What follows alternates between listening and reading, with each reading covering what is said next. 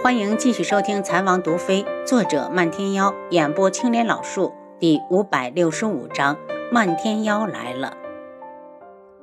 女子们个个嬉笑颜开。他又道：“你们当中还有谁没伺候过本尊的？先站出来。”话落，有几名女子红着脸站到一旁。他打量了几眼，走过去搂住一名边上的女子，一脸歉意的道：“是本尊忽略了你，你们都是本尊的女人，自然不能厚此薄彼。走走，你们都跟我来。”先前第一个邀宠的女子盯着他们的背影，气得直跺脚。不过她马上又露出了笑脸，反正自己离三十还早着呢，孩子总会有的。后殿的女人虽然也会争风吃醋，但她们谁也不敢暗害别人。相反，要是知道有谁有了身孕，第一个上报的还能得到一些好处。天穹京中，北宫树环来见童无。见他受伤了，吃惊的道：“难道是楚清瑶把堂主打伤了？他没这个本事吧？那女人下毒还可以，要是功夫，怕连智王府的暗卫都不如。”童无觉得他是在讥讽自己，怒道：“不是他，难道还是太子你？你才真没这个本事！太子做成这样，也真是窝囊。自己的皇姑姑被人杀了，却不知道仇人是谁。”这还用想吗？当初北宫紫嫣出来天穹，正是楚清瑶和楚逸群势同水火的时候，除了他还能有别人？北宫树环不满他骂自己，冷声道：“我再无能，也没被人打成这样，三天两头的受个伤，那又怎样？他也只是敢打伤我。你问问楚清瑶，他敢杀本堂主吗？”童无嘴角扬起一丝得意。这些小伤几天就好，他越是这样对我，就等他落到我手里时就会更惨。北宫树环不屑的冷笑：“上次你给我出的主意，让我攻打天穹，害得我赤罗国损兵折将不说，还毁了半年的粮草。你不准给本太子个解释吗？你想要什么样的解释？”童无忽然一伸手，攥住北宫树环的手腕。转眼之间，就见北宫树环的手腕以肉眼可见的速度开始变黑。他惊叫一声：“童无，你对我做了什么？”童无推开他：“我只是提醒你，别以为本堂主有伤就好欺负。只要我想，我随时都可以杀你于无形。”说完，他抛给北宫硕环一粒药：“这是解药，不想死的话就吃了。”北宫硕环接过后，犹豫了一下，才送到口中。我听说你进宫请求联姻失败了。童无一脸嘲弄：“你们赤罗国真是可怜，本国的长公主给天穹的臣子玩够了，还死得不明不白。轮到你这里，又是亲自上门，又是两国联姻，怕是连人家公主的手都没摸一下。”你闭嘴！北宫子冤的事让北宫树环觉得耻辱。未婚与人私通，还生下两个孩子，生也行，偏偏出来一个不男不女的楚景儿，长得那么妖孽。要不是他知根知底，他都想上了楚景儿。童武也不气恼，接着道：“如果我是你，我就进宫劫个公主出来，先上了再说。”哪怕最后被人发现了也没关系，反正生米已煮成熟饭。哪怕轩辕志能活着回来，他也不敢把你怎么样，除非他想让自己侄女守寡。北宫朔皇目光晦暗，似乎是在考虑这个提议的可行性。你以为现在的天穹还是以前那个？那个时候有轩辕志坐镇，谁都不敢造次。现在的天穹就是一个空架子。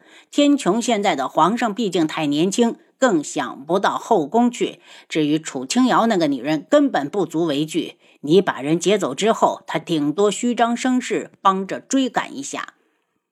你确定轩辕志会死在冰河里？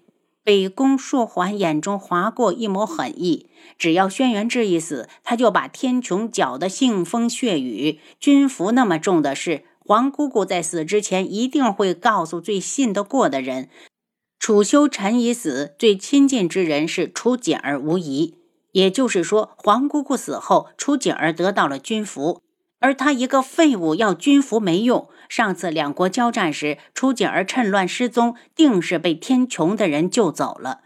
天穹为什么如此保护他？只有一种可能，就是他用军服换的。想到这里，他咬牙切齿，几欲疯狂。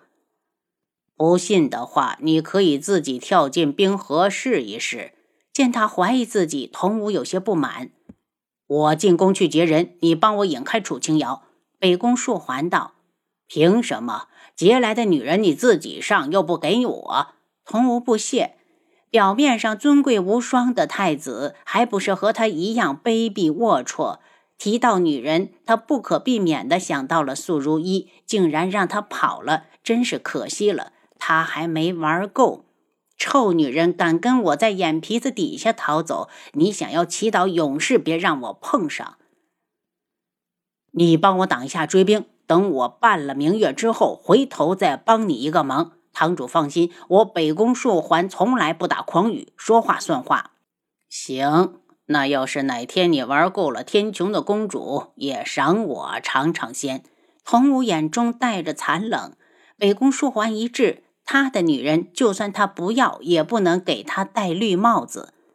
北宫树环沉着脸回去，布置了一下人手，准备今晚就行动。到了半夜子时，他带着护卫从皇宫防守最松懈的冷宫翻进去，半路上抓到个企业的太监，问出明月公主所在地，然后只听咔嚓一声之后，太监软软的倒地。到了明月公主的寝宫，北宫树环先在暗处倾听了一会儿，发现院子里的人全睡了，对着护卫道：“盯着点宫里的巡逻侍卫，一有不对，马上放暗号。”见护卫点头，他推开店门，消失在里面。没过多久，就看到他用被子裹着个女子出来。女子似乎被点了睡穴，长长的秀发倚泥而下，一直拖到了地上。北宫树环一挥手，大家跟着他一同撤退。出宫之后，他也不急着出城，而是直奔客栈，想先把人睡了再说。太子。护卫的声音带着颤音：“何事如此惊慌？”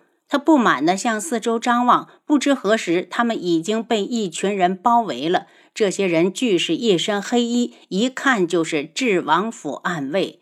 他嘴角泛起一丝凉薄的笑意：“本太子给你们两个选择：一是放我走，二是我现在扒光明月公主的衣裳，让你们天穹皇室这辈子都抬不起头来。”七杀冷笑：“如果我两个都不选呢？你选不选都一样。天穹的女婿我是当定了。”北宫树环冷笑：“只要有明月公主在手，他就谁都不怕。”呸！就凭你也配？七杀往地上吐了一口，动手。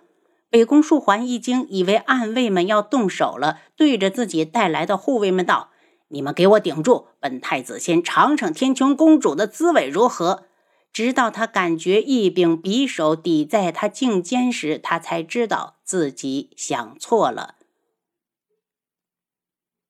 你不是明月公主？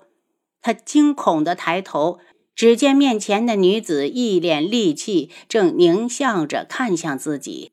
然后他看了眼被女子踩在脚下的被子，有些迷茫。怎么会这样？他已经用被子把女子裹住了。刚刚的瞬间，他只是惊觉肩上的女子掉下来了，还没来得及去捡，匕首就抵到了脖子上。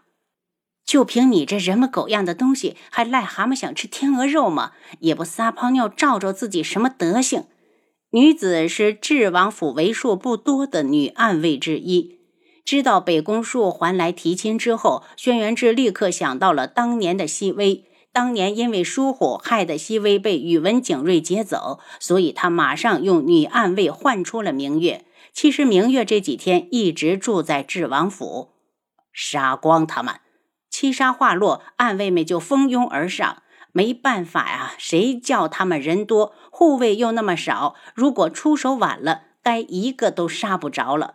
好像只是一转眼的功夫，护卫就被杀得干干净净。北宫树环铁青着脸，该死的童无竟敢骗他！不是说好了由他引开楚清瑶吗？你们家王妃呢？我要见她。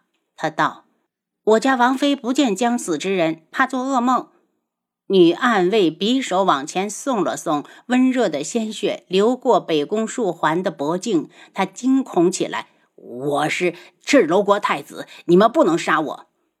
影子，把人给我。七杀把北宫树环提过了，带着他回智王府。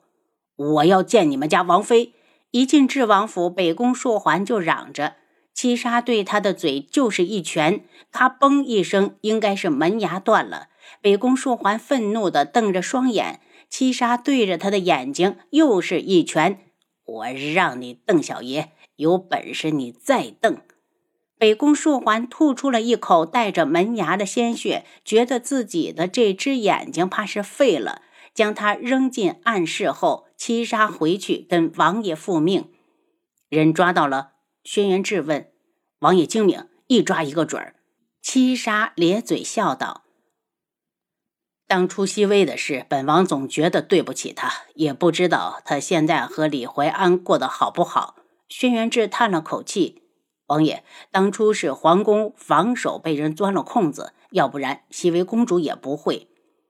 明天找人往赤罗国传话，要他们准备两千万两黄金来赎回他们的太子。”轩辕志眉眼一冷。与此同时，昆仑镜这边，帝凤舞被人安排出了琉璃宫，正赶回帝家。他收到凤鸣哥哥的传信后，说楚清瑶来了，是为了救他而来。他开心的同时又担心不已，所以才决定冒险回去一趟，劝楚清瑶赶紧回天穹。当他走进帝家花厅，当眼帘映入那一袭飞衣时，他的心脏蓦的一滞。漫天妖。是你吗？